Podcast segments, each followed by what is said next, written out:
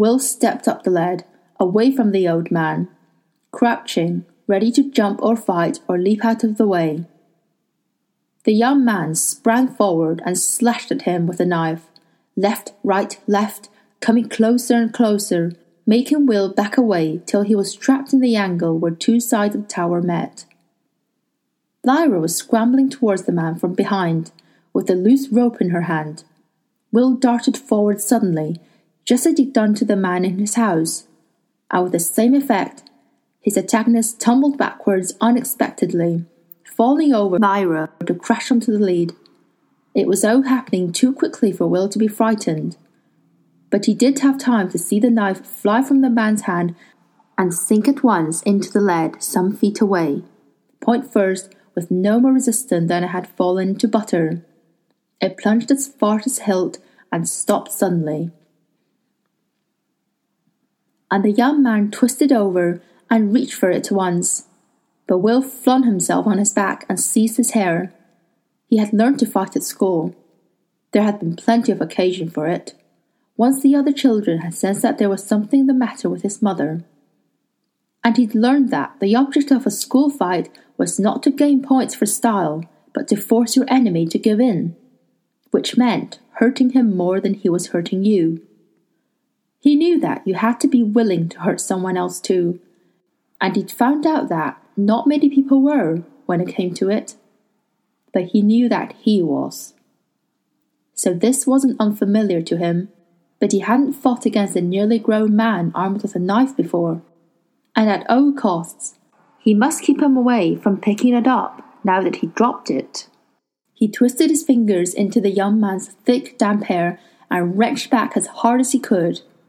The man grunted and flung himself sideways, but Will hung on even tighter, and his opponent roared with pain and anger. He pushed up and then threw himself backwards, crushing Will between himself and the parapet. And that was too much. Oh, breath left Will's body, and in the shock his hands loosened. The man pulled free. Will dropped to his knees in the gutter, winded badly, but he couldn't stay there. He pushed himself up to his knees and then tried to stand, and in doing so, he thrust his foot through one of the drainage holes. For a horrible second, he thought there was nothing there behind him. His fingers scraped desperately on the warm lead, but nothing happened. His left leg was thrust out into empty space, but the rest of him was safe. He pulled his foot back inside the parapet and scrambled to his feet. The man had reached his knife again, but he didn't have time to pull it out of the lead before Lyra leapt onto his back scratching, kicking, biting like a wildcat. But she missed the hold on his hair that she was trying for, and he threw her off. And when he got up, he had the knife in his hand. Lyra had fallen to one side, with Pantalaimon, a wildcat now, fur raised, teeth bared, beside her. Will faced the man directly and saw him clearly for the first time. There was no doubt. He was Angelica's brother, all right, and he was vicious. All his mind was focused on Will, and the knife was in his hand. But Will wasn't harmless either. He'd seized the rope when Lyra dropped it, and now he wrapped it round his left hand for protection against the knife. He moved sideways between the young man and the sun, so that his antagonist had to squint and blink. Even better, the glass structure threw brilliant reflections into his eyes, and Will could see that for a moment he was almost blinded. He leapt to the man's left, away from the knife, holding his left hand high, and kicked hard at the man's knee. He'd taken care to aim, and his foot connected well. The man went down with a loud grunt and twisted away awkwardly. Will leapt after him, hitting with both hands and kicking again and again, kicking whatever part he could reach, driving the man back and back towards the glass house if he could get him to the top of the stairs. This time, the man fell more heavily, and his right hand, with the knife in it, came down on the lead at Will's feet. Will stamped on it at once, hard, crushing the man's fingers between the hilt and the lead, and then wrapped the rope more tightly around his hand and stamped a second time. The man yelled and let go of the knife. At once, Will kicked it away, his shoe connecting with the hilt, luckily for him, and it spun across the lead and came to rest in the gutter just beside a drainage pole. The rope had come loose around his hand once more, and there seemed to be a surprising amount of blood from somewhere sprinkled on the lead and on his own shoes. The man was pulling himself up. Look out! shouted Lyra, The Will was ready. At the moment when the man was off balance, he threw himself at him, crashing as hard as he could into the man's midriff. The man fell backwards into the glass, which shattered at once, and the flimsy wooden frame went too. He sprawled on the wreckage half over the stairwell and grabbed the door frame, but it had nothing to support it any more and it gave way. He fell downwards, and more glass fell all around him. And Will darted back to the gutter and picked up the knife, and the fight was over. The young man, cut and battered, clambered up the steps and saw Will standing above him holding the knife, and stared with a sickly anger, and then turned and fled. Ah! Said Will, sitting down. Ah! Something was badly wrong, and he hadn't noticed it. He dropped the knife and hugged his left hand to himself. The tangle of rope was sodden with blood, and when he pulled it away, Your fingers! Lyra breathed. Oh, Will!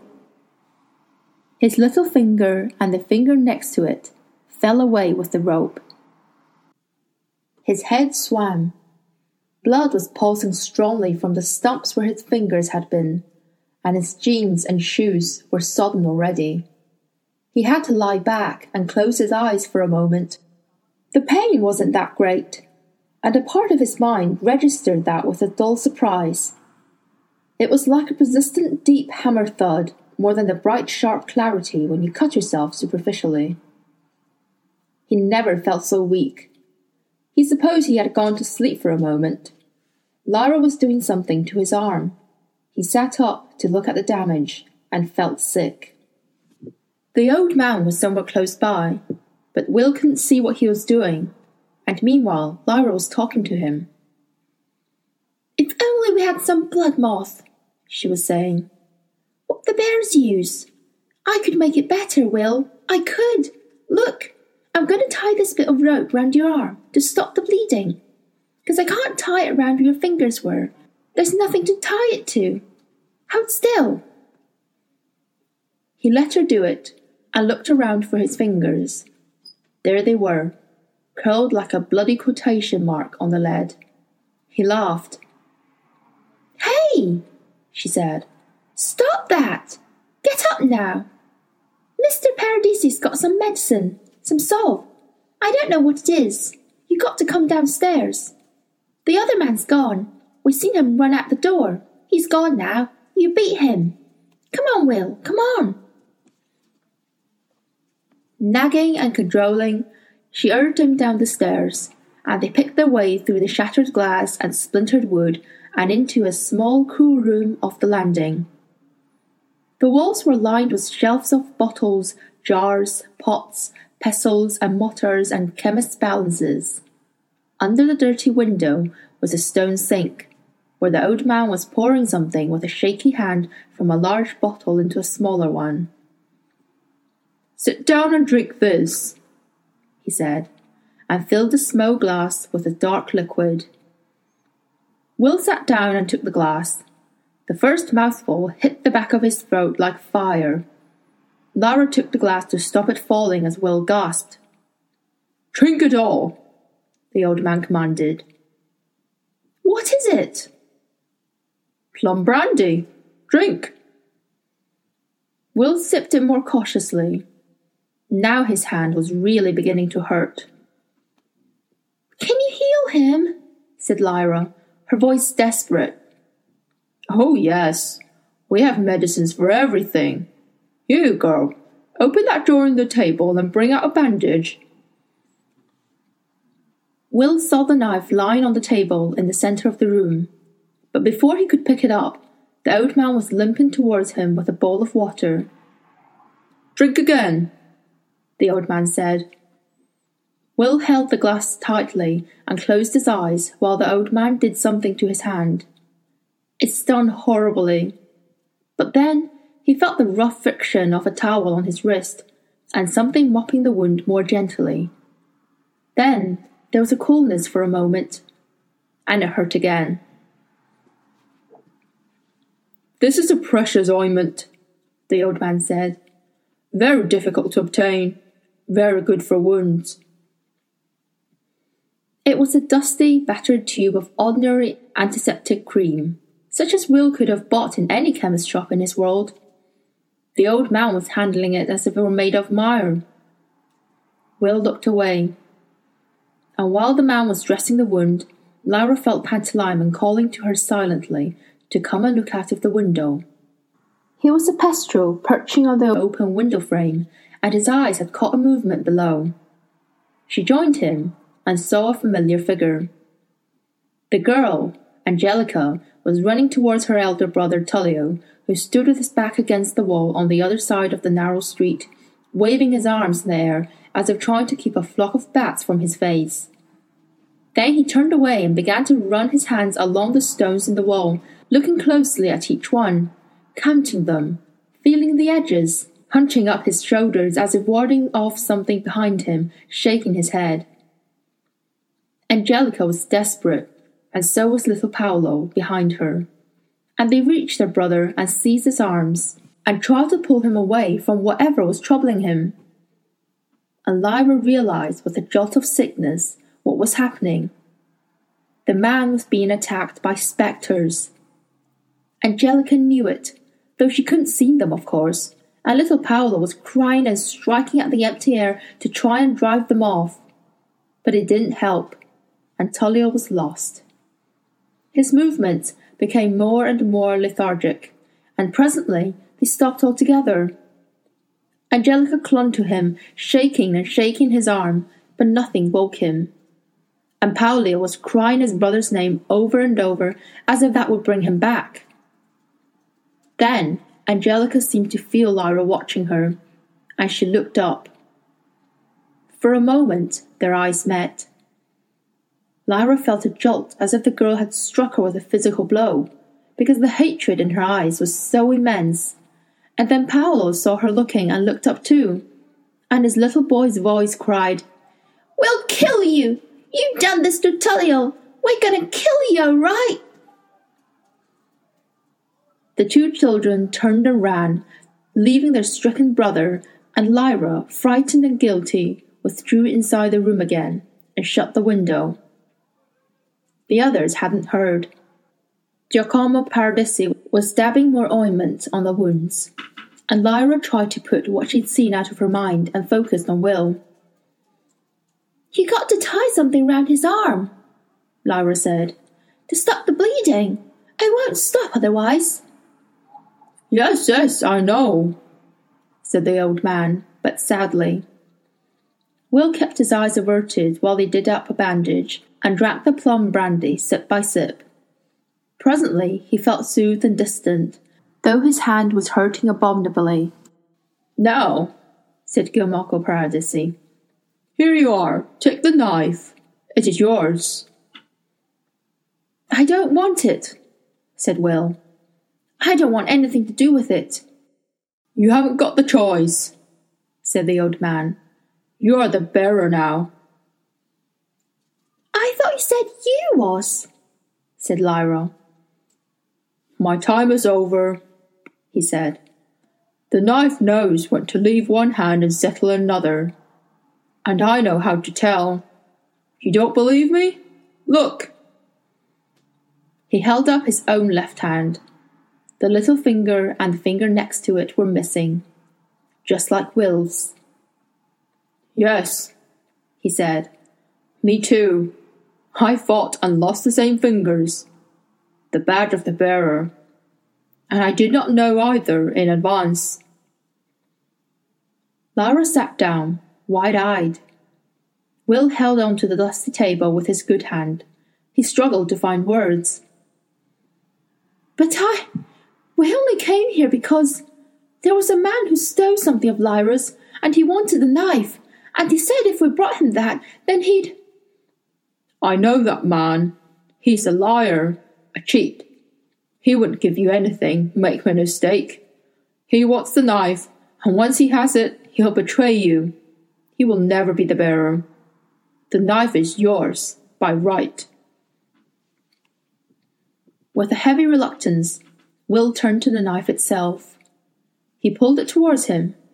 It was an ordinary looking dagger, with a double sided blade of dull metal about eight inches long, a short crosspiece of the same metal, and a handle of rosewood. As he looked at it more closely, he saw that the rosewood is inlaid with golden wires, forming a design he didn't recognize till he turned the knife around and saw an angel with wings folded. On the other side was a different angel with wings upraised. The wires stood out a little from the surface giving a firm grip, and as he picked it up, he felt that it was light in his hand and strong and beautifully balanced, and that the blade was not dull after all. In fact, a swirl of cloudy colours seemed to live just under the surface of the metal. Bruised purples, sea blues, earth browns, cloud greys, and the deep green under heavy foliage trees the clustering shades at the mouth of a tomb as evening falls over a deserted graveyard. If there was such a thing as shadow coloured, it was the blade of the subtle knife. But the edges were different. In fact, the two edges differed from each other. One was clear, bright steel, merging a little way back into those subtle shadow colours, but steel of an incomparable sharpness. Will's eye shrank back from looking at it, so sharp did it seem. The other edge was just as keen, but silvery in colour. And Lyra, who was looking at it over Will's shoulder, said, I've seen that colour before. That's the same as the blade they were going to cut me and Pan apart with. That's just the same. This edge, said Giacomo Paradisi, touching the steel with the handle of a spoon will cut through any material in the world. Look! And he pressed the silver spoon against the blade. Will, holding the knife, felt only the slightest resistance as the tip of the spoon's handle fell to the table, cut clean off. The other edge, the old man went on, is more subtle still. With it, you can cut an opening out of this world altogether.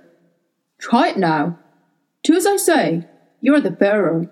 You have to know. No one can teach you but me. And I have not much time left. Stand up and listen.